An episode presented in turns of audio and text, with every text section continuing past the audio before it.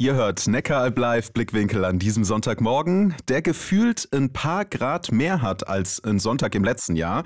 Und manche können es ja schon nicht mehr hören, aber es ist das Thema, das uns auch noch in den nächsten Jahrzehnten beschäftigen wird, und zwar der Klimaschutz. Auch in den Kirchen, da wird schon recht viel fürs Klima gemacht, aber noch nicht so richtig genug, findet Julia Hofer. Die 22-jährige Studentin ist Klimaaktivistin und Christin. Zwei Themen, die für sie fest zusammengehören, sagt sie. Klimaschutz ist für Julia gelebte globale Nächstenliebe.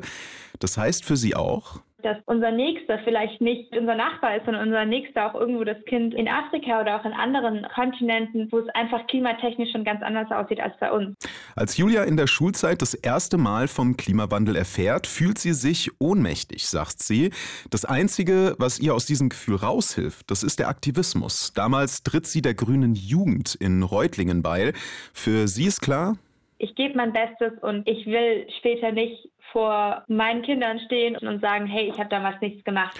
Deshalb drängt die 22-Jährige auf schnelle und radikale Veränderungen in Sachen Klimaschutz und sie hofft, dass die Kirchen dabei Vorreiter sind. Der Klimaschutz ist für mich die große und wichtigste Aufgabe meiner Generation und auch die, der Generation vor mir und nach mir. Für mich ist Klimaschutz das A und O aller politischen und aller sozialen Fragen, die kommen. Findet Julia Hofer. Ihre Forderungen sind auch in das Klimaschutzgesetz der Evangelischen Landeskirche in Württemberg eingeflossen. Das wurde letzten November verabschiedet. Darin verpflichtet sich die Kirche bis 2040 klimaneutral zu werden. Ich bin auf jeden Fall gespannt, ob das klappt. Aus Kirche und Region.